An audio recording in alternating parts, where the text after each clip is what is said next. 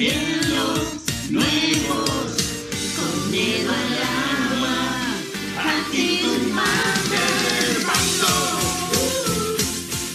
Buenos días, buenas tardes, buenas noches. Y aquí estamos en otro encuentro de nuestra queridísima Patolandia. Ya no sé ni qué día es hoy. Hoy es jueves 5 de agosto. 5 de agosto de 2021. Bienvenides, bienvenides, se diría en este momento, a este programa. Hola Sofi, ¿cómo estás? Hola Eli, hola Rodri, ¿cómo les va? Muy bien por aquí, con muchas ganas de grabar este episodio que nos quedó un poco separado de los anteriores, así que acumulé ganas. Vamos, Rodrigo, ¿cómo le va? Muy bien, aquí estamos, espectacular, con ganas de reencontrarnos con la radio y con, bueno, vamos a ver, ¿qué tenemos para hoy?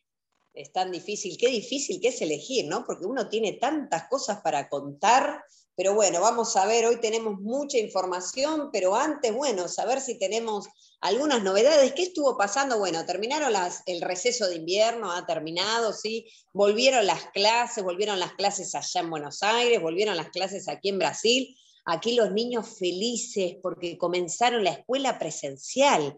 Así que toda una aventura, Gonzi se va en micro, en un micro escolar que lo pasa a buscar acá por Toque Toque Pequeño, arranca en Paúa para los que conocen, y va recorriendo ahí unas cuantas playas hasta que lo lleva a, a, la escuela. Ya hoy me dijo, mami, no me acompañes hasta la parada, mirame desde allá porque la tenemos acá a unos 30 eh, metros, ¿no? La parada y cuando vuelve lo mismo, que no tiene que cruzar la calle a la vuelta, vos no me vengas a buscar. Y le digo, para, chiquitito, tampoco te vas hacer el grandecito ya, ¿eh?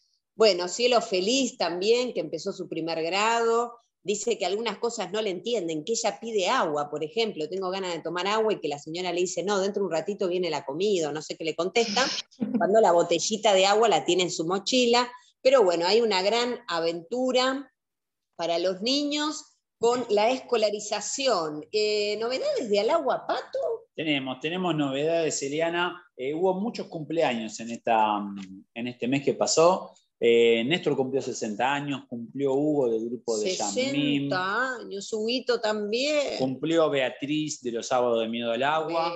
Y nuestro primer alumno bebé, sí que comenzó con seis meses al agua pato, cumplió nada más ni nada menos que 18 años.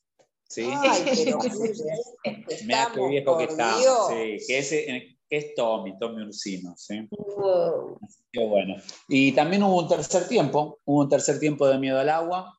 Ahí el sábado se juntaron. ¿En dónde se juntaron? Eh, fueron a una plaza Ah, con el profesor Gastón, después de la pila de Racing, el grupo de iniciación de Yasmín, el de miedo al agua de Gastón. Fueron a una plaza, me imagino que lo habrán ido a la plaza de Villa del Parque. Y bueno, hablando de miedo al agua, se qué, viene. qué lindo, qué lindo poder retomar con los terceros tiempos, ¿no? Como que uno va diciendo, ay, qué lindo recuperar esos momentos que tanto nos gustaban en Alagua Pato, ese encuentro. Bueno, era una vez al mes, bueno, ahora es una vez cada tanto, pero bueno, qué lindo poder reencontrarnos fuera del agua, ¿no? ¿Y qué se viene? Se viene eh, la reunión de miedo al agua virtual, ¿sí? Y se viene también eh, el taller de RCP, porque agosto es el mes del RCP.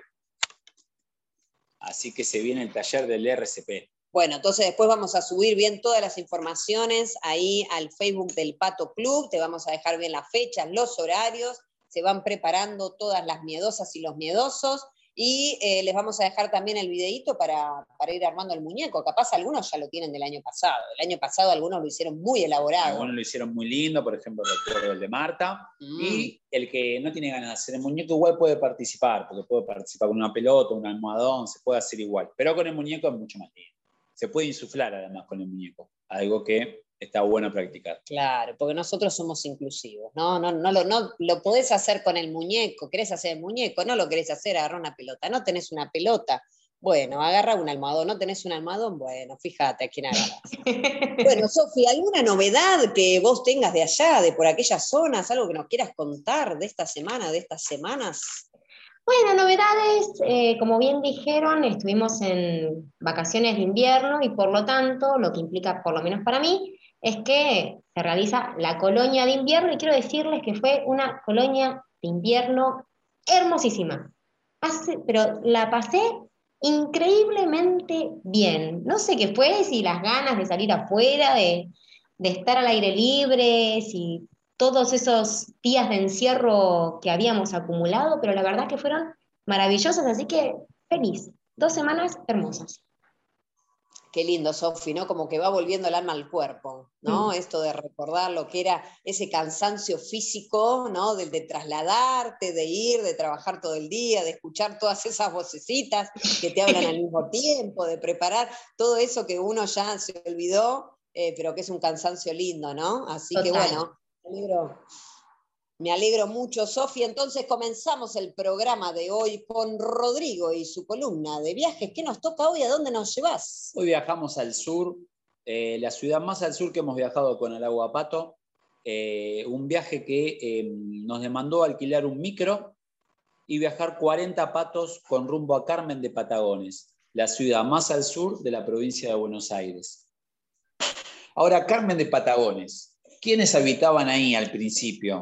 Al principio de los tiempos, antes de que llegaran los españoles?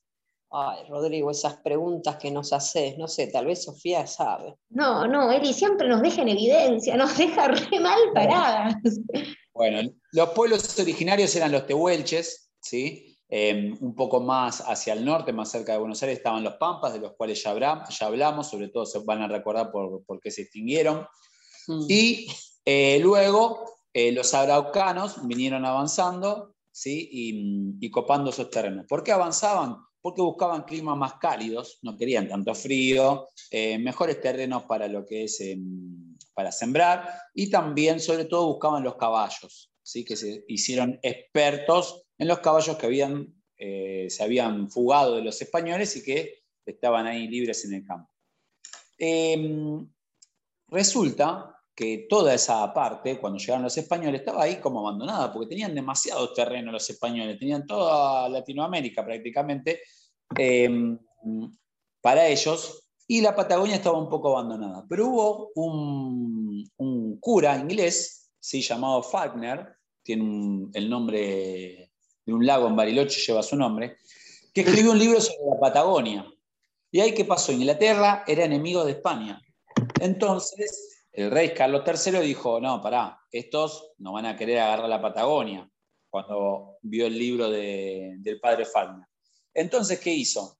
Mandó a un muchacho, Juan de la Piedra, con la misión de eh, construir cuatro fuertes. ¿sí? Uno sería en la zona de San José, de San Julián, en el Deseado, y el de Carmen de Patagones, que todavía no tenía nombre, pero era más o menos por esa región. Juan de la Piedra llegó a Buenos Aires, consiguió cuatro barcos y embarcó 232 personas, de los cuales, de esas 232, 16 eran eh, negros que estaban en prisión, recordemos que era la época de la esclavitud, y había 50 desterrados también, ¿sí? que, em, pero no eran tampoco así asesinos, eh, multiasesinos. Eh, tenían que tener, no, no, eran tan locos, penas que no pasen los 10 años de prisión. ¿Sí? Bueno, vinieron desde España esos a poblar acá a nuestro país, eh, para que vayamos entendiendo todo lo que acontece después.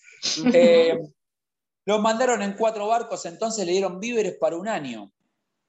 ¿Por qué? Porque cuando se pasara ese año ya tendrían, llevaron semillas, tenían que poder eh, autosustentarse, ¿sí? si, si no se les acababa la comida y sonaban. Pero empezaron por la zona de San Julián demasiado áspero, demasiado desértico, demasiado dura la vida, tan dura que Juan de la Piedra decide en marzo del año 1779, o sea, un año después, volver a Buenos Aires, motivo por el cual lo suspendieron, lo mandaron de nuevo a España porque dejó abandonada toda la misión. Eh, digamos que se borró más o menos. Em, Juan de la Piedra no llega a conocer el río Negro, a los cuales los nativos lo llamaban Curú. ¿sí? Em, y em, queda Viedma a cargo. El 22 de abril del año 1779 funda la ciudad de Carmen de Patagones, pero no la funda donde está actualmente, la funda del otro lado del Río Negro, ¿sí? Eh, donde actualmente está la ciudad de Viedma. ¿sí? ¿Qué pasó? Armaron el fuerte, funda ahí eh, las casas, todo. Eh, eran solo hombres, ¿sí? Eran solo hombres por el momento. Em, y una inundación, no, no, no, no, se extinguieron por eso, Sofi, te, quiero decir, ¿sí? si estabas pensando en eso, viste sonrisa. Eh, una inundación acabó con todo y ahí decidieron pasarse del otro lado del río y finalmente se terminan instalando en Carmen de Patagones em, y entonces eh, queda donde está actualmente esta ciudad. Eh, una vez que ya estaban asentados, que estaban en una tierra súper fértil, España entonces dice, bueno, tenemos que poblarlo. Entonces mandan a familias de campesinas muy pobres, ¿sí? La mandan con la promesa de darle los pasajes, eh, herramientas, semillas, dos bueyes, eh, una casa digna y un año para, de manutención. O sea, le pagaban durante un año todo lo que necesitaban para mantenerse. De todo eso que le prometieron, no le pagaron nada. Ah. Tal es así, tal es así, que terminaron viviendo, construyendo unas cuevas en los barrancos, ¿sí? Mm. cerca del mar. Hicieron unas cuevas para poder vivir. Imagínense cómo estaban. No tenían los bueyes, se las, se las ingeniaron para arar con caballos. Cualquier similitud con los políticos de hoy para el momento de las elecciones es pura coincidencia, ¿no? Más o menos, sí. Em, muchos de estos españoles venían de la región de León, a la cual se la llama la maragatería. Por eso, los habitantes de Carmen de Patagones, hasta el día de hoy, tienen el apodo de maragatos. Es cierto, que le decían así. ¿Recordás que cuando eh, nosotros al Agua Pato fue un club y le decían los maragatos a, los socios del club? Em, ahí con la familia llevaron las mujeres. Cuando los indios vieron mujeres dijeron, ah, esto vienen a quedarse, no, no están acá para hacer amistad y compartir un rato. Y ahí se pudrió todo, los rodearon, los querían destruir y eh, le dio aguardiente, le dio unas chucherías y demás y con eso compró a los indios y los tranquilizó. Eh, así pudieron asentarse, eh, con el tiempo se dedicaron a la siembra, al ganado y a la explotación de las salinas que están cerca del lugar. La Revolución de Mayo los encontró sin enterarse, se enteraron mucho tiempo después de lo que había pasado, porque ahí al sur las noticias llegaban muy despacio, ¿sí? con mucho tiempo después, y eh, se enteran que Montevideo seguía fiel a España, entonces deciden sublevarse y mantenerse fieles a España. Pero ¿qué pasó? El almirante Brown Em, que comienza luchando como corsario, em, termina armando la flota argentina y derrota a la flota española que tenía cercado el puerto de Buenos Aires, luego cerca el puerto de Montevideo y termina ganando la rendición de Montevideo, recuperando Montevideo para lo que es em, las Provincias Unidas, ¿sí? para Argentina. entonces avanza la flota del almirante Brown cuando llegan a, Carmen de Patagones no tenían, ya se dieron cuenta que no tenían a dónde ir, cómo pelear, se rindieron y finalmente Carmen de Patagones terminó siendo territorio argentino. Pero la paz no duraría mucho, porque en el año 1500, 1825 comienza la guerra con Brasil. ¿Por qué comienza la guerra con Brasil? Porque ya venía una disputa antiguamente que era entre Portugal y España por lo que era la banda oriental, el Tratado de Torrecillas, que dividía los territorios que eran más al sur para España, más al norte para Portugal. Entonces, em, Brasil dice, no, la banda oriental nos pertenece. Argentina dice, no, es nuestra, es una provincia acá nuestra. Ahí comienza la guerra, había mucha ventaja para Brasil. Brasil tenía más o menos, ah, para que se den una idea, tenía a Neymar, a Ronaldinho, a Ronaldo, ¿sí? y Argentina tenía lesionado a Messi y a Maradona. Más o menos en una cosa así, había mucha ventaja para Brasil, en tanto en cantidad de soldados, en, armas, en barcos, en todo, pero Argentina recurre a los corsarios. ¿sí? Entonces, eh, recuerdan que cuando hablamos de Ilabela, que habían los corsarios eh, a, cargo de Buchar, habían robado el, tesoro de San Sebastián. Bueno, los brasileros no les gustó nada eso de que los corsarios se escabullían, Em, tenían rodeado el puerto, el puerto de Buenos Aires, pero ¿dónde se refugiaban los corsarios? En Carmen de Patagones. Entonces, como no tenían el puerto de Buenos Aires, el, otro puerto que tenían era el de Carmen de Patagones. Bajaban, entraban por el río y ahí traían todo el botín de, la, de, guerra. No solo traían el oro, todo lo que se habían robado, telas, bueno, todo lo que podían robar, eh, que iban robando por las costas de Brasil o cuando interceptaban los barcos, Em, también traía los eh, esclavos, a los negros, y los liberábamos, ¿sí? Porque eh, Brasil seguía, eh, Portugal comerciaba esclavos con Brasil, ¿sí? Entonces los liberaban.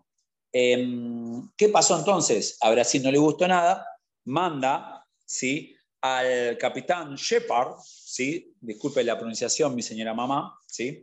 en el año 1827, dos años después, lo manda con, eh, ¿cuántos barcos eran? Creo que eran, no, con cuatro barcos, iba a decir seis, no, eran cuatro barcos. Lo manda con cuatro barcos, era un capitán inglés, pero que estaba a cargo de la flota, los mando con cuatro barcos, 52 cañones y 613 soldados, suficiente para hacer pelota Carmen de Patagones, todo ese ejército. ¿Qué pasó? Había unas baterías en la entrada del Río Negro que la pasan así nomás porque eh, tenían pocas municiones, se quedaron sin municiones eh, los argentinos, pasan así como si nada. Si hubiesen tenido suerte, hubiesen conocido más el lugar, llegaban a Carmen de Patagones y Carmen de Patagones se tenía que rendir. Pero ¿qué pasó? Los que nadamos en Carmen de Patagones, los 40, ¿sí? que nadamos en Carmen de Patagones, sabemos que el mar tiene una amplitud muy grande, ¿sí? una amplitud de marea muy grande, más o menos como, como pasa en Puerto Madryn, ¿sí? como son como 600 metros de diferencia entre la marea alta y la marea baja.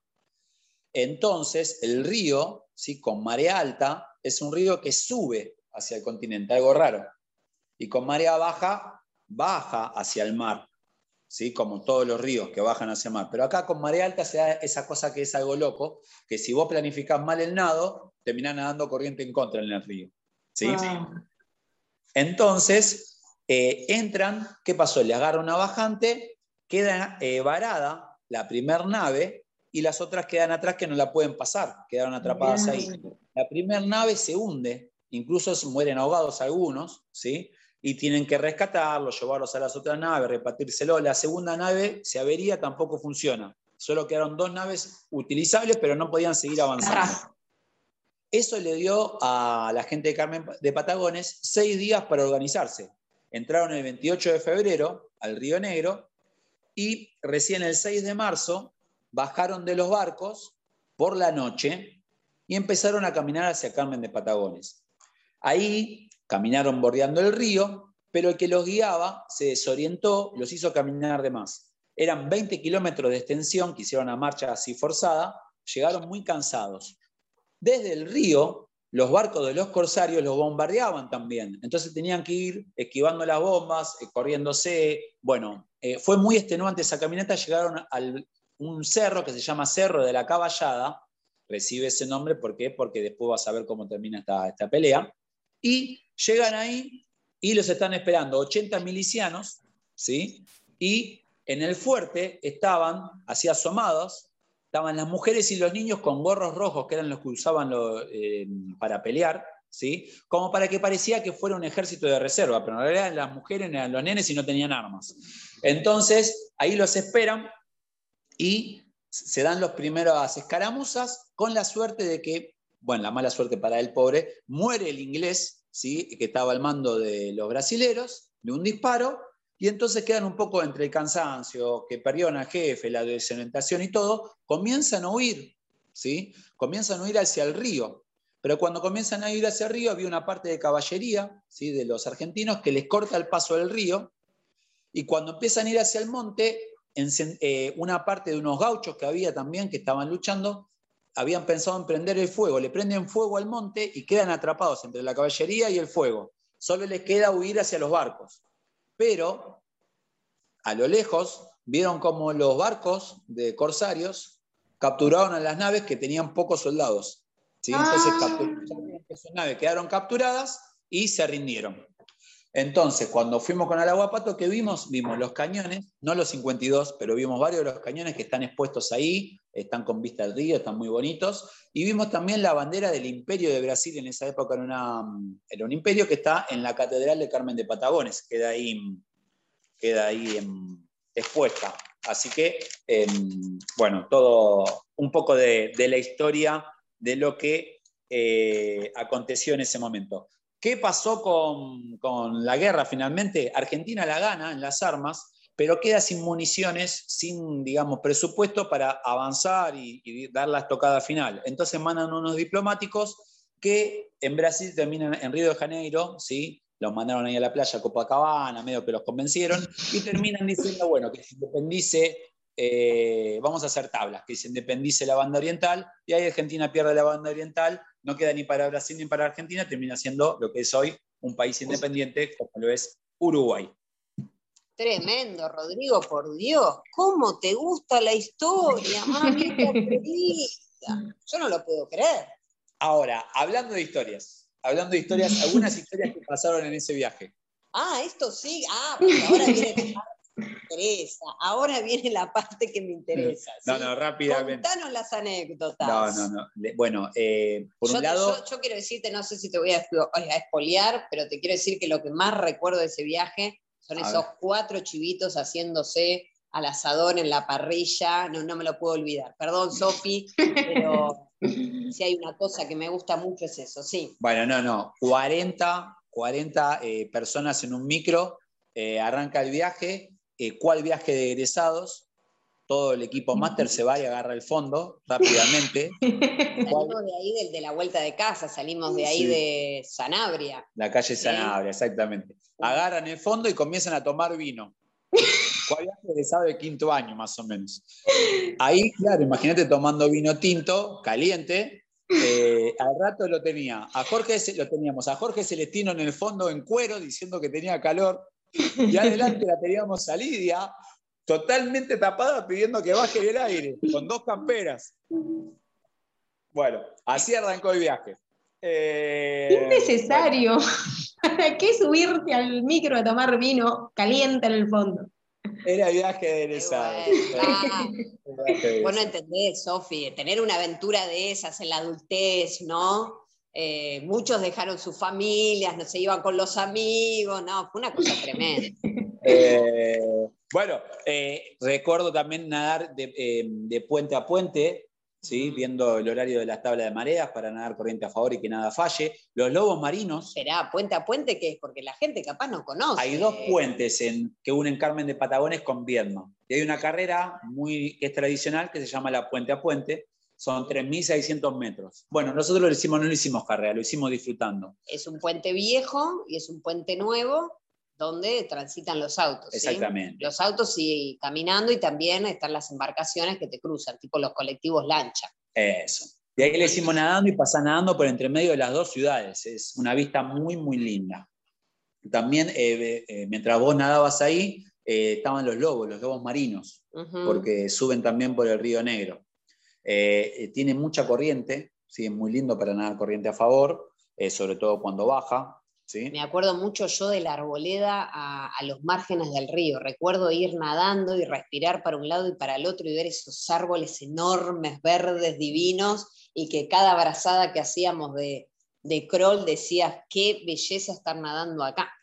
Eh, fuimos a nadar al mar, ¿sí? que está cerca de ahí, y ahí, eh, bueno, son unos acantilados enormes, y ahí baja a la playa, bueno, la vista muy linda, estaban llenos de qué? los acantilados. Cotorras, ¿no? Era lleno de cotorras, lleno, lleno de cotorras. De los nidos. Y ahí hay algo que nosotros siempre cuando vemos el mes de la seguridad decimos, siempre que vas a nada por primer lugar, por primera vez a un lugar, habla con alguien de la zona. El problema es que ahí no había nadie, no había nadie. Nadie, nadie, nadie. Y entonces... Le claro, preguntamos una piedra, pero la piedra no nos contestó. Y ahí cuando entrábamos al mar, estaba lleno de piedra la playa.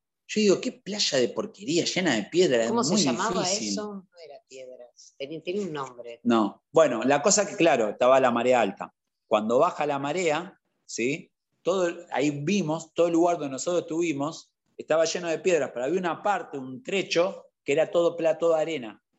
Pero nosotros tuvimos la parte donde estaban las piedras. Pero bueno, era, ¿cómo adivinarlo? Era imposible. Era imposible, íbamos caminando, ¡ah! Uh, ¡ah! ibas caminando y no tenías idea que ibas a encontrar de repente una roca, te repartías el pie. Bueno, pero fue una experiencia linda, ¿no? Una experiencia muy linda. Y hablando de experiencia, bueno, nos alojamos en, en un club y dormíamos todos juntos, to, una, un cuarto todo para los hombres, un cuarto todo para las mujeres. Y otro para las familias, con niños. Ah, y otro para las familias, es verdad. Y estaban los vestuarios, ¿no? Nos bañamos en los vestuarios. Ahí fue la primera vez que organizamos comunitarias, entonces habíamos dividido a todo, a los 40 en grupos, no me acuerdo ahora cuántos grupos, entonces un, um, un día a cada grupo le tocaba cocinar, entonces era el encargado, ya teníamos todas las compras hechas, todo el menú, todas las recetas, entonces cada grupo se encargaba de cocinar, otro grupo, como hacemos, viste, Sofía, en los campamentos siempre, otro grupo se ocupaba de poner la mesa y de lavar los platos, otro grupo de la limpieza de los baños, Así que fue como un viaje parecido a una experiencia campamentil, pero... El que ha viajado recordará los ronquidos del chofer, ¿sí? inolvidables. Y em, bueno, igual es una competencia la guapato de ronquidos, hay varios ahí que roncan fuerte. Y bueno, y las comidas, las comidas. Recuerdo unas papas que hizo Mauro, eh, no, de todo. Hemos comido súper bien. La noche que bailamos, recuerdo música, una máscara que apareció por ahí, recuerdo una ronda ahí, todos bailando con esa máscara de a uno por vez, recuerdo también Sí, había mucha ropa en el baile también, recuerdo. Y eh, bueno... Hicimos un paseo turístico. Yo casi pierdo las cervicales también en un juego. No, sé si recordás. Decir que tengo un buen poder de, rolido al caer.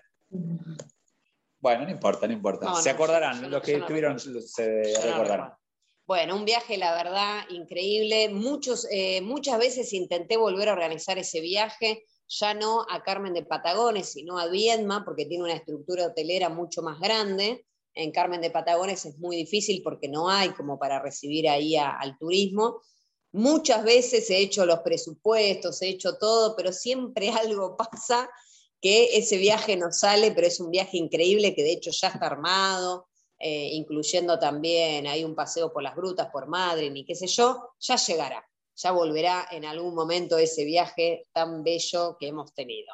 Me sorprendió cuando dijeron, es decir, ¿entendí bien? ¿Por donde ustedes estaban nadando también nadaban lobos marinos? Así es. ¿Se podía pasar cerca uno? Podría. Wow. Todas cosas para sumar a la lista de ítems de seguridad en los viajes de agua Pato, que ya habíamos recolectado un montón de anécdotas de episodios anteriores. Bueno, nadamos con lobos marinos. Sí, sí. sí. no, pero no pasa nada. Bueno, muy bien, entonces ahí eh, nos has contado un poquitito, bastante de la historia, eh, nos has contado ahí. Es un, lugar, es un lugar con mucha historia, ¿qué querés? Entonces, vamos eh, sin escala, si les parece, a la columna de nuestro querido corresponsal de cine, si te parece bien, Sofi. Vamos a la columna entonces. Buenas, buenas, ¿cómo le anda a la bella comunidad? Otra vez yo aparezco trayéndoles nuevas recomendaciones para disfrutar este fin de semana la primera recomendación, el cual es Whiplash, Música de Obsesión, película del 2014, el cual nos cuenta la historia de Andrew Newman, un joven y ambicioso baterista de jazz que su sueño es poder triunfar en el estilista Conservatorio de Música de la Costa del Este, el cual es el conservatorio en el cual él acude a sus clases de batería. Marcado por el fracaso de la carrera literaria de su padre, Andrew alberga sueños de grandeza. Su sueño, poder llegar al a la cúpula del mundo del jazz. Pero nuestro amigo Andrew, luego de que es ascendido de clase a una clase más avanzada, le va a tocar estar de. le va a tocar ser alumno del querido profesor Terrence Fletcher, el cual es uno de los profesores más prestigiosos dentro del conservatorio. Pero que sin duda Fletcher le va a hacer cambiar la vida a nuestro amigo Andrew de una manera grande. Y la segunda recomendación, les traigo una de las películas más emblemáticas del cine italiano, el cual es Cinema Paradiso. Cinema Paradiso que nos cuenta, nos cuenta la historia de Salvatore, el chico de un pueblo italiano, un pueblo chiquito, el cual su pasatiempo más grande es poder ir al cine y poder disfrutar de las películas. Sin duda a nuestro amigo Salvatore le va a entrar un golpe de suerte porque un día conoce a Alfredo, el operador ahí del cine al que acude, que accede a enseñarle todos los secretos el cual se ocultan detrás de una película o también detrás de una cámara de cine. Salvatore a medida que va creciendo llega el momento en el que eh, nuestro amigo debe abandonar el pueblo y también buscarse su vida. Pero 30 años después recibe un mensaje en el cual le comunican que debe volver a casa por un asunto importante. Una película cinco estrellas, la verdad es una carta de amor por el cine, ya sea el cine de los 40 o los 50, el cine clásico. Eh, es una película increíble para todos aquellos que les gusta ir al cine o sean amantes. La verdad es una película que, que la verdad lo más importante y lo que más destaco es que nos va introduciendo una historia de, en este caso, el chico de nuestro protagonista Salvatore, el cual nos va mostrando cómo va creciendo en la medida que pasa el tiempo. Nos, lo vamos acompañando a nuestro amigo, ya sea desde, desde la niñez, desde su juventud, la adultez, adolescencia. Estas son mis recomendaciones. Cinema para eso la van a poder encontrar en HBO y también en Movistar Play. Y bueno, acá los dejo, su humilde servidor Ezequiel de León. Gracias, Ese, por esas recomendaciones. Eh, la que vi fue Cinema Paradiso hace muchos, muchos, muchos años y la verdad que recuerdo que me había encantado. No sé si ustedes vieron alguna de esas pelis. Yo vi Cinema Paradiso, pero no me acuerdo nada. Sí recuerdo que me había gustado, sí recuerdo que había lagrimeado bastante, pero no me acuerdo muy bien de qué iba la película. Yo conozco una canción de Metallica que se llama Whiplash. No sé si tendrá algo que ver. Bueno, muy bien, entonces eh, seguimos. Gracias, Ese, por esas recomendaciones y ahora continuamos con la columna de Sofi. ¿Qué nos traerá para hoy? Hay olores. Hay olor, ¿Qué nos dejará pensando? Viene una columna un poco densa. Intenté dejar a un lado ciertos tópicos que incluyen esta temática que, que tal vez iban a hacer que esto sea más pesado aún, así que bueno, empecemos. La historia empieza más o menos en el 2019, pero en el 2020 sucedió que Argentina y China empiezan a transitar un acuerdo para instalar en Argentina una serie de fábricas de carne porcina para poder exportar a China. Lo cual es maravilloso porque íbamos a generar a partir de estas fábricas un montón de empleo. Por otro lado, iban a entrar un, caudal constante de divisas extranjeras, así que tenemos un buen plan entre las manos. Bueno, no es tan así. ¿Qué pasó con eh, estas, estas fábricas porcinas? La evidencia de las fábricas porcinas que están en otras partes del mundo, que están actualmente funcionando, nos arrojan que son más un problema que una solución. Es más, podemos empezar a pensar en un primer momento por qué China se las quiere sacar de encima y quiere poner estas fábricas fuera de su territorio. Si tanto dinero generan, si tantos beneficios generan, ¿por qué las quieren sacar de sus propios territorios y perder esas potenciales ganancias? Bueno, resultó ser que en China hubo una peste porcina, la peste porcina africana, que es una enfermedad que se propaga entre los cerdos, a partir de la cual tuvieron que sacrificar de una manera increíblemente cruel al 50% de su producción de cerdos. Entonces, ¿qué pasa? Eh, China empieza a necesitar que esa carne venga de otro lado. Ahora bien, esta peste porcina empezó a extenderse, está también hoy en día en España, está en Alemania, que eran otros de sus proveedores, y entonces empiezan a parar las antenas y acá entra en escena la Argentina. se empieza a poner interesante ahora el tema. Se empieza a poner, se empieza a poner picante porque se empiezan a hablar estos acuerdos entre China y Argentina, pero se filtra esta información y empiezan organizaciones de distinta índole, organizaciones ambientales, organizaciones de los territorios en donde estas fábricas se iban a, instalar, organizaciones veganas y, y, de diferentes índoles empiezan a hacer presión. Tal fue la presión que se generó que ese acuerdo se pospuso. Pero escuchemos en boca de los que saben cuáles son realmente las problemáticas que nos pueden generar la instalación de estas fábricas de, cerdos para China en Argentina. Les quiero compartir un pequeño corte de Soledad Barruti, que es una periodista, es investigadora en todos temas relacionados a la producción alimentaria, así que les dejo un atisbo de los problemas que pueden llegar a suceder si estas fábricas se instalan. Ahora, los problemas son varios. En primer lugar, tenemos que pensar en los problemas que ya devienen de la sojización, que obviamente se va a ampliar porque vamos a tener además eh, que alimentar a todos esos animales. La sojización en Argentina provocó un aumento del 1.400 en el uso de venenos. Además nos convirtieron en uno de los 10 países del mundo con mayor deforestación, así que nos estamos cargando todos los bosques en pos de extender estos cultivos que va a haber que, por supuesto, multiplicar. Em, también somos eh, usuarios grandes de, em, de, fertilizantes, que es otra de, las, eh, de, las, de los venenos, de los químicos, perdón, que se utilizan en el campo y que van destruyendo la biodiversidad, la fertilidad de los suelos, etc.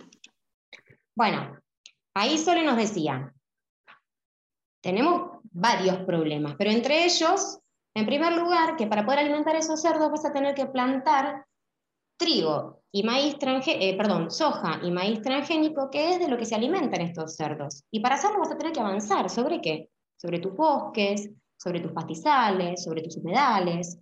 Y no solamente avanzar sobre ellos, sino que el territorio que estés utilizando lo vas a devastar, lo vas a llenar de fertilizantes, lo vas a llenar de agroquímicos de todo tipo y color. ¿Cómo les parece este panorama para empezar? Desolador.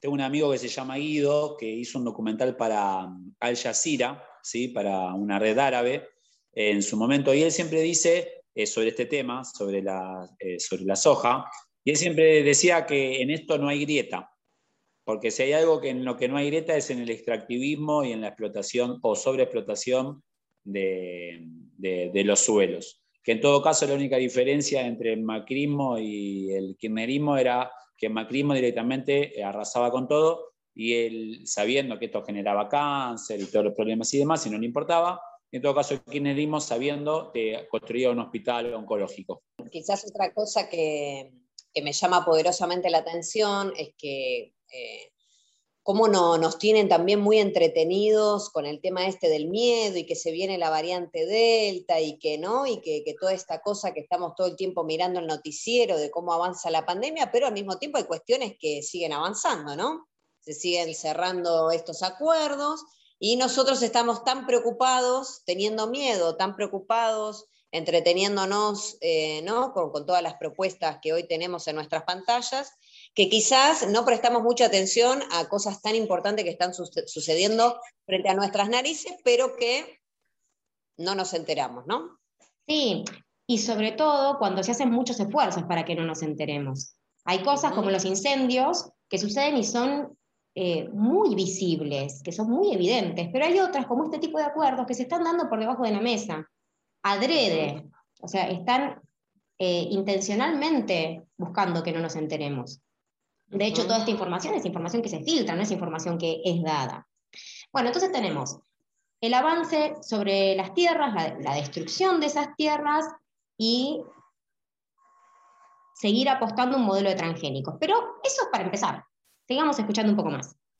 Ay, ay, ay estas condiciones de vida tan tremendas, tan siniestras, por supuesto hace que a los animales les baje la inmunidad, se enfermen más, haya que contenerlos así. ¿Cómo se los contiene? Bueno, con remedios. Lo que más consumen estos animales, además de los granos que se producen en los campos, son antibióticos antivirales, en el caso de los cerdos, eh, de una manera eh, crónica. ¿Por qué? Porque además estimulan el crecimiento, los antibióticos estimulan el crecimiento.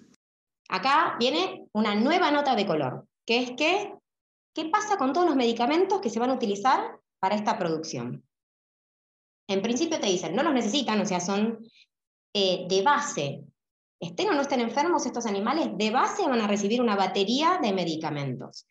Y sobre esto nos habla Flavia, Brofoni, ahí se me hizo un trabalenguas, que toma una investigación de Lucas Alonso, que es un, es un investigador del CONICET, que se centra en estudiar la utilización de los medicamentos en la industria agropecuaria. Y vean lo que ella tiene para decir y cómo nosotros pensamos que estamos en la periferia, que estamos en la ciudad y que esto no nos toca. Escuchemos acá y además absolutamente estresados por las condiciones en las que viven. Entonces, a través del alimento balanceado se les proporciona una dosis antibiótica a todos por igual a pesar de que no la necesiten. Como la capacidad de sus organismos de metabolizar estos antibióticos es limitada, excretan aproximadamente el 90% de lo que se les administra. Y eso, de una forma u otra, y ahí Lucas lo explica muy bien, termina en los cursos de agua y en los suelos de nuestra ruralidad. Llegando a contaminar con antibióticos innecesarios, espacios naturales llenos de vida, con organismos que también incorporan esos antibióticos y empiezan a generar resistencias. Resistencias a esos antibióticos que generan bacterias superresistentes. Al mismo tiempo, lo que también demuestra Lucas es que esos antibióticos pueden trasladarse a la producción hortícola. Entonces, una lechuga que comemos nosotros en Capital Federal, seguras y seguros de que está bien, es muy probable que también tenga antibióticos, con lo cual todo el ambiente que nos rodea nos está también a nosotros, a nuestros organismos, llenando de antibióticos, con el riesgo altísimo de que en el momento en el que nos enfermemos, esos antibióticos que nos administren ya no funcionen, porque las enfermedades se van a volver más resistentes a los antibióticos. En resumidas cuentas, lo que, lo que nos dice Flavia con, con el tema de los antibióticos es que si bien se los damos en cantidades siderales a los animales, eso va a ser excretado y va a terminar en los cursos de agua, va a terminar en los suelos, va a terminar en las producciones agrícolas que después consumimos. Es decir, los terminamos consumiendo nosotros y terminamos generando un ambiente que desarrolla superbacterias que después no hay antibiótico que les haga frente. Así que seguimos sumando a la lista de problemáticas que se pueden generar a partir de este sistema de producción. Esto es tremendo, Sofía, ¿hay mucho más de esto? ¿Todavía podemos seguir agregando? Además, quisiera agregar una última cosa, que no es menor. ¿Qué pasa con el agua? Porque estas industrias no van a usar un poco de agua, van a utilizar por fábrica alrededor aproximadamente de un millón y medio de litros de agua por día. Sobre esto, porque desde las grandes esferas, desde las altas esferas, se toma a México como el ejemplo a seguir, porque en México ya están instaladas y, a nivel colosal estas fábricas de cerdos. Entonces, Patricio Leisei, que es un periodista que yo ya les he recomendado en episodios anteriores, se fue a México y dijo, ah, sí, a ver qué pasa allá. Y esto nos contaba sobre el agua. Porque nos enteramos de que de repente en medio de la selva virgen empezaron a aparecer lagunas y esas lagunas son derivadas de los caños de estas granjas que no hacen todo el proceso que en Argentina nos quieren vender de lo que, van a realizar, de que purifican el agua. Bueno, acá realmente la prueba contundente es que no purifican nada y que solo liberan al ambiente y que se generan estos bañados, humedales, todos de agua podrida. Sobre todo con la sangre porque eh, eh, el agua es vital para la limpieza de esas granjas bueno, bien nos decía, el agua es vital no solamente para que los animales se alimenten, sino también para limpiar esas granjas y para limpiar los cientos de miles de kilos de desechos que se generan en esas granjas. Pensá que son 12.000 madres multiplicado por alrededor de 25 crías que pueden tener anualmente. No, es una cantidad sideral de animales, una cantidad sideral de desechos. Todo eso se licúa en el agua y ese agua después, más tarde o más temprano, termina contaminando el medio ambiente. No, que no se metan con el agua, que no se metan con el agua. Que no se metan con el agua. Y si ustedes supieran en qué zonas quieren poner estas megafábricas de cerdos, en zonas en donde la gente no tiene acceso al agua potable, uno no, no da más de la indignación. Así que bueno, por último, quisiera rescatar, tampoco es tan alentador, ¿no? Pero es necesario decirlo, ¿Qué podemos hacer al respecto? Y también lo tomo a Patricio de la Isegui, que se fue a hacer una investigación a México sobre estas granjas porcinas, que de hecho quiero recomendar el documental que generó a partir de estas granjas en México, que se llama Una laguna negra, haciendo alusión justamente a estas lagunas de desechos. Y Patricio nos dice lo siguiente, para terminar. Eh, en donde lograron erradicar las granjas, pero cuando yo les pregunté cuál fue el método, me dijeron que tenía que ver con que ellos evitaron la instalación. Una vez que se te instalan, sonaste. Yo, les decía, ¿qué, ¿qué, podemos hacer en Argentina? No firmen, primero no firmen el acuerdo y después hay que evitar la instalación. Bueno, básicamente lo que nos dice es, hagan todo lo posible porque estas granjas no se instalen. Y lo que quiero rescatar acá es que hay muchas movilizaciones, hay muchas organizaciones que se están organizando para generar movidas en contra de las instalaciones de estas fábricas. Así que la invitación es a buscar, es a comprometerse, es encontrar el espacio desde el cual ustedes puedan sumar para que estas granjas no se instalen. Hacer lo que está en nuestras manos, sumarnos en el espacio en el que se sientan más cómodos para que estas granjas no se lleguen a instalar en Argentina. Sofi, te quería preguntar, eh, ¿sabes eh, para cuándo está pronosticada la instalación? O sea, ¿hay una fecha concreta? Bueno, lo que pasa es que la información está tan oculta que eso no se sabe a ciencia cierta. Hay como, hay información que se va filtrando. En principio, lo que en un primer momento iba a ser un acuerdo nacional y que se anunciaba con bombos y platillos, cuando vieron la resistencia que había, dejó de ser nacional y se derivó en las gobernaciones. Entonces ahí cada gobernador empezó a hacer sus tramoyas por su cuenta. Hoy en día, por ejemplo, resurgió todo el tema de las granjas porcinas porque en Chaco ya aparentemente Capitanich había firmado algunos acuerdos o estaba avanzando para que tres de estas granjas ya sean instaladas en, ese lugar. Eh, por lo tanto, hay que estar muy atentos, hay que estar atentos a las resistencias locales, hay que estar atentos a los canales alternativos de información para poder sumar fuerza, para que estos acuerdos no se lleven a cabo. Pero insisto, eh, hay que comprometerse, hay que buscar, hay que meterse y hay que estar atentos. Sí, también eh, yo recuerdo, ¿no? Como que no es imposible. Em, recuerdo la movilización que se hizo con la papelera, ¿te acordás eh, vos, Rodri? Eh, sí, no precisamente el mejor ejemplo porque se instaló del otro lado del río, pero que para el caso es lo mismo. Pero hay un ejemplo muy bueno que en Córdoba, en lo que es el partido de Malvinas Argentinas, iban a instalar la fábrica de Monsanto. Y ahí el pueblo la gente en la calle cortando las rutas y demás, eh, lograron que, no se haga, lo lograron evitar. Y hay un grupo que no, recuerdo el nombre, creo que se llama Perro Verde, estoy seguro, que canta la canción Te lo digo, te lo canto, fuera Monsanto, si pones ese texto en YouTube te va a salir, y eh, mientras cantan la canción están las imágenes de ahí de la resistencia, de la gente, de la policía reprimiendo y demás, y que logran el objetivo. Por lo que tengo entendido, es el único lugar en el mundo donde lograron desplazar una fábrica de Monsanto. Algunas argentinas. En el mundo. Te lo digo, te lo canto. Te lo digo, te lo canto. Te lo digo, te lo canto. Te lo digo, te lo canto.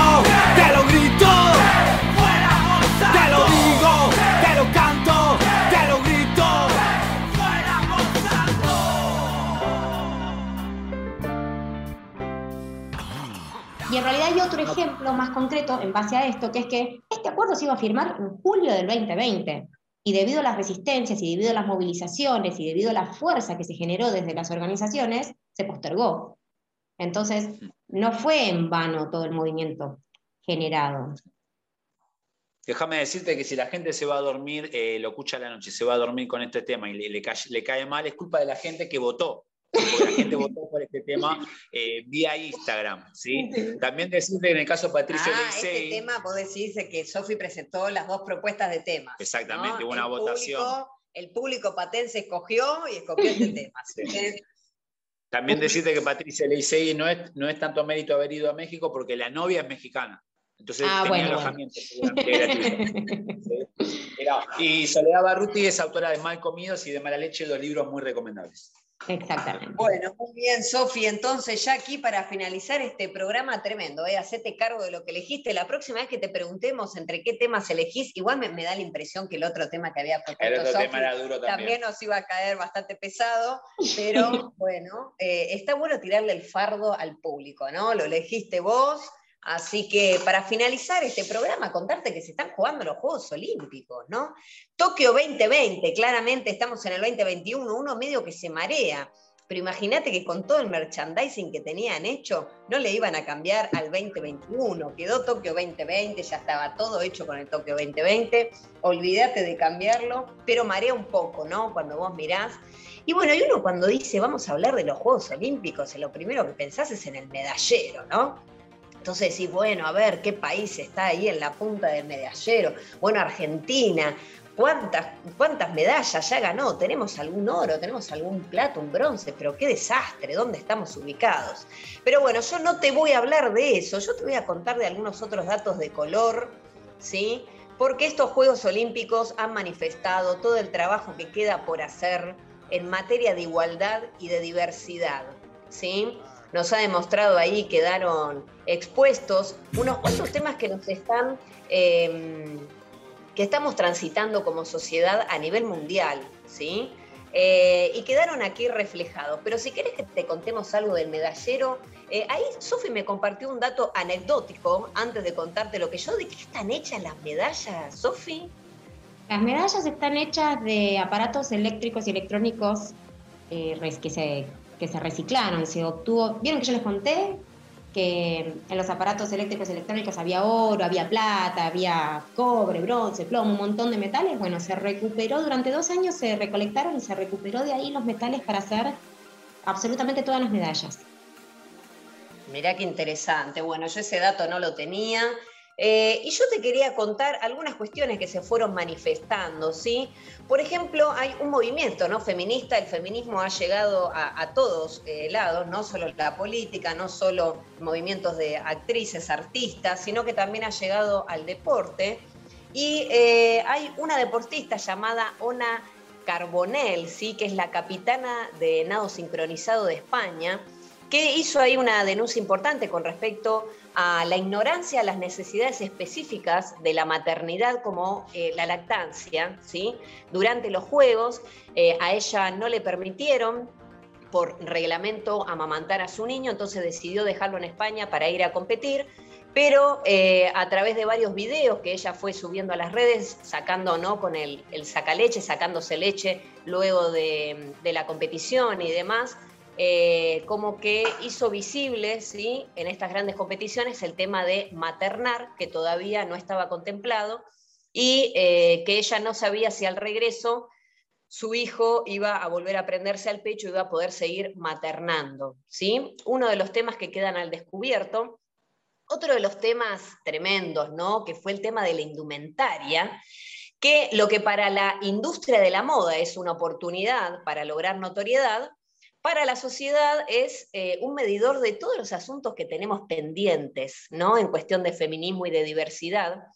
Eh, pero también es importante destacar que la unión hacia la fuerza y que hay pequeños cambios que pueden generar un gran impacto, como por ejemplo Alba Torrens, que es la estrella de la selección española de baloncesto, que alteró el uniforme oficial de la inauguración del campeonato, que estaba constituido por un vestido, y ella utilizó un eh, pantalón ¿sí? en forma de protesta a la indumentaria. Después tenemos el caso de las gimnastas alemanas que se negaron a usar esas mallas cortas y utilizaron eh, unas mallas de cuerpo entero. ¿sí? ¿Y qué dicen estas gimnastas? Que querían demostrar que cada mujer y que toda persona debería poder decidir qué vestir, ¿sí? lo que le resulte más cómodo y la Federación Alemana de Gimnasia explicó que se trataba de una medida para luchar contra la sexualización en la gimnasia. Y no es un dato menor porque también ha salido al descubierto el caso de dos doctores, eh, médicos, acompañantes de la selección, que han realizado abusos sexuales durante décadas a eh, decenas de gimnastas, ¿sí? Una de ellas fue la que se retiró hace poco, no sé si se enteraron cómo es el nombre de esta gimnasta que abandonó la competición. Simone Biles. Abandonó la competición, sí, eh, por algunas cuestiones que todavía no, no logramos bien comprender los que estamos observando desde afuera, pero fue una de las niñas que fue abusada por este hombre, ¿sí, Sofi? Con respecto al caso de los abusos en la selección de Estados Unidos, hay un documental en Netflix que se llama Atleta A duro, pero que, habla, que abarca muy bien la temática. Exactamente, gracias Sofi. Justo lo iba a recomendar, así que lo dijiste vos, eh, porque yo en inglés no lo iba a poder decir, lo dijiste muy bien, gracias por, decirlo vos. En español. Eh, lo dije en español. ¿Es en español? Bien, y después tenemos también, con respecto a la indumentaria, la multa eh, que le hicieron a las jugadoras de la selección noruega de handball, ¿sí? porque se negaron a competir en bikini. Y lo hicieron con unas calzas cortas, ¿no? que ellas eh, dijeron que era una prenda más cómoda y que además las igualaba a la indumentaria del handball masculino. ¿sí? Bueno, eh, les impusieron una multa altísima de manera individual, en dólares, mil como 1.700 dólares, y después una a todo el equipo. Eh, pero la federación las acompañó en esta decisión, en esta protesta, y de hecho la cantante Pink eh, se ofreció a costear esta sanción eh, y, ha mostrado públicamente su admiración a las deportistas. ¿sí? Igual te digo, tendrían que haber dicho, usamos más largo porque sabe ese frío que hace en Noruega, estamos acostumbrados a jugar con ropa más larga. Hubieran encarado por ahí y se entendía más fácil.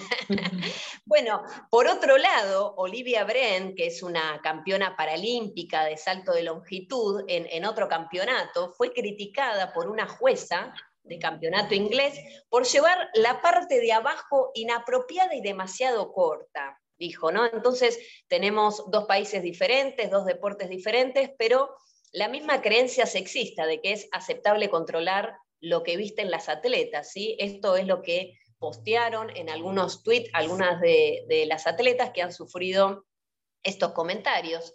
Después tenemos el caso del de gimnasta eh, español Christopher Benítez, que recibió un ataque homofóbico. Aquí ya vamos a... También tiene que ver con la indumentaria recibió este ataque homofóbico de la patinadora rusa Tatiana Navka porque compitió con una malla que estaba asociada a la vestimenta femenina.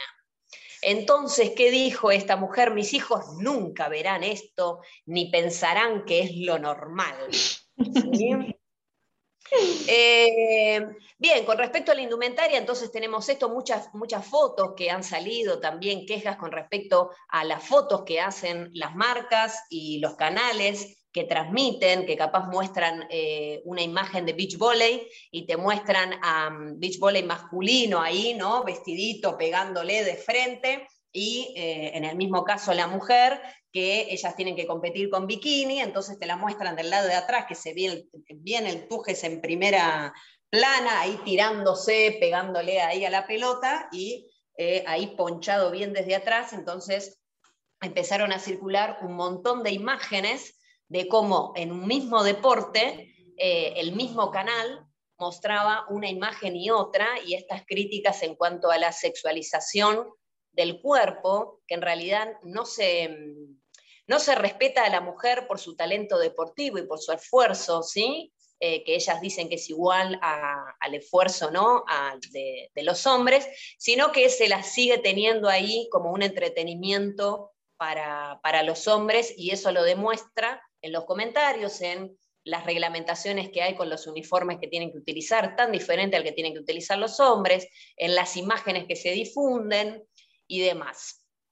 Otro de los temas que aparecieron en estos Juegos Olímpicos fue el tema de las competiciones de eh, Noemí, por ejemplo, Noemí López Trujillo, que, em, no, perdón, estoy hablando del transgénero, ¿sí? que también fue la primera vez que compitió eh, en levantamiento de pesas una transgénero, que eh, no, logró, no le, logró levantar ninguna de las tres intentos que tuvo el peso que tenía que levantar, pero anunció su retiro y se fue feliz porque fue la primera vez que pudo competir y ser libre de quien verdaderamente era. ¿sí? Em, otra atleta, Pau, eh, que, es el nombre que, es, con el que figura en su tweet, eh, que es una atleta de género no binario, se ha negado eh, a participar en competiciones por ser no binaria y no ser respetada. ¿sí? Eh... Esto ya es un quilombo. es tremendo, ¿no? Es tremendo. Uno no sabe, no sabe ni cómo decirlo, no sabe si reírse o llorar, pero que es algo que nos está atravesando como sociedad eh, eh, universalmente, nos está atravesando. ¿Y pero cómo clasificó? ¿Cómo compitió para clasificar?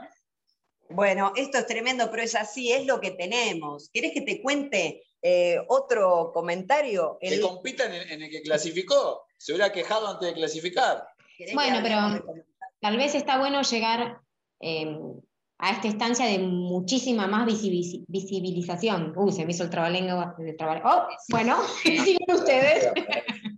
Exactamente. Bueno, también tenemos otros comentarios sexistas como el que hizo Yoshiro Mori, ¿sí? Em, que es el organizador de Tokio 2020, nada más ni nada menos, ¿sí? que dijo aumentar las mujeres en el comité ralentizaría las sesiones, porque si una levanta la mano, las otras también tienen necesidad de hablar. Entonces, bueno, obviamente lo sacaron del cargo, asumió eh, otra persona, así por estos comentarios que hizo, y ahora se logró que el porcentaje de mujeres que integran el comité llegue a un 42%. Ya está, no terminamos la reunión. frente a un 20%, ¿no? Porque muchas de las cosas que dicen las deportistas, eh, las, atletas, es que en los cargos directivos no hay mujeres. Entonces la voz de, eh, las mujeres y de lo que se, necesita de una atleta mujer no llega porque todos los cargos directivos están a cargo de, de hombres. Otra crítica fue a Dimite, que es el director creativo de las ceremonias en los Juegos, porque propuso un disfraz de cerdita a una famosa modelo de tallas grandes. Entonces, ¿de qué se le ocurrió disfrazarla? De cerdita, ¿sí? Ah, no era por la fábrica, no era en protesta por las fábricas porcinas. No, no, no, no, no. Y después otro de los casos que apareció, que también fue eh, muy resonante en estos Juegos Olímpicos, fue el caso de eh, Caster ¿sí? que no la dejaron defender su corona. Eh, por la definición de feminidad impuesta por la Federación Internacional de Atletismo y que fue apoyado obviamente por el COI, por el Comité mm, Olímpico Internacional. que la excluyó de los 800 metros en los que fue campeona en Londres y en Río. ¿Por qué? Porque los niveles de testosterona eran muy elevados, según decían, y eh, tenemos un caso parecido con la atleta Nambia Christine, que también fue acusada por tener niveles altos y que querían estudios para demostrar si verdaderamente era una mujer. ¿Sí? Entonces, eh, tampoco la dejaron competir y eh, si querían competir las obligaron a tomar una medicación para bajar los niveles de testosterona. ¿Sí? Y bueno, y para terminar, em, tenemos la historia que no la voy a contar aquí, la podés investigar de Naomi Osaka, ¿sí? que fue la tenista rebelde, como la apodan, que es quien encendió el pebetero, que eh, está siendo muy valorada actualmente porque es la que ha dejado de manifiesto temas de, eh, de, raza y de identidad que se comenzaron a discutir en los medios y en las redes gracias a sus declaraciones políticas.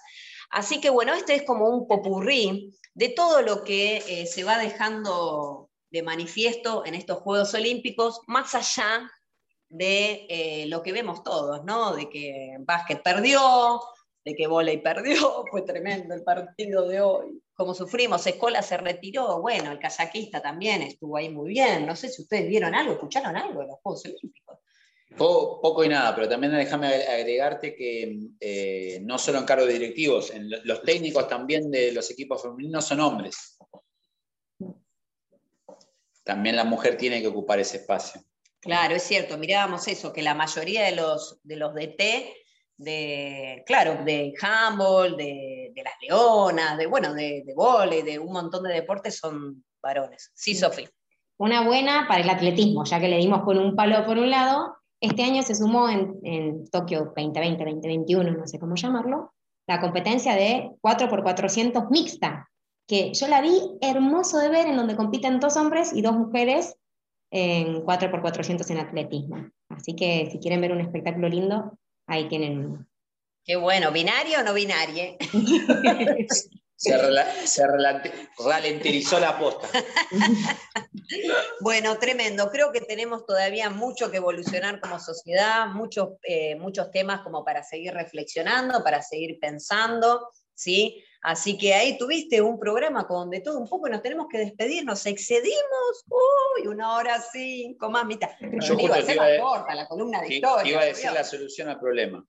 ¿Cuál es? Que las mujeres igualen a los hombres y listo, ya está. Competimos todos en lo mismo y ya está. Acá quiero decir. O que se acaben las competencias y, listo. La cooperación, los Juegos Olímpicos de la cooperación a partir de ahora. Listo, ya no hay más problema. Pará, Rodrigo, quiero decirte que en este caso en Patolandia quien ralentiza el programa sos vos, porque te comiste 30 minutos del programa, Rodrigo. Vamos con el feminismo. Nos despedimos entonces, Sofi, si querés decir algo. Y nos vamos yendo. Chaucito, nos vemos pronto. Hasta la próxima. Muchas aventuras hay en Pato, Landia, con los chicos viejos y también los nuevos, con miedo al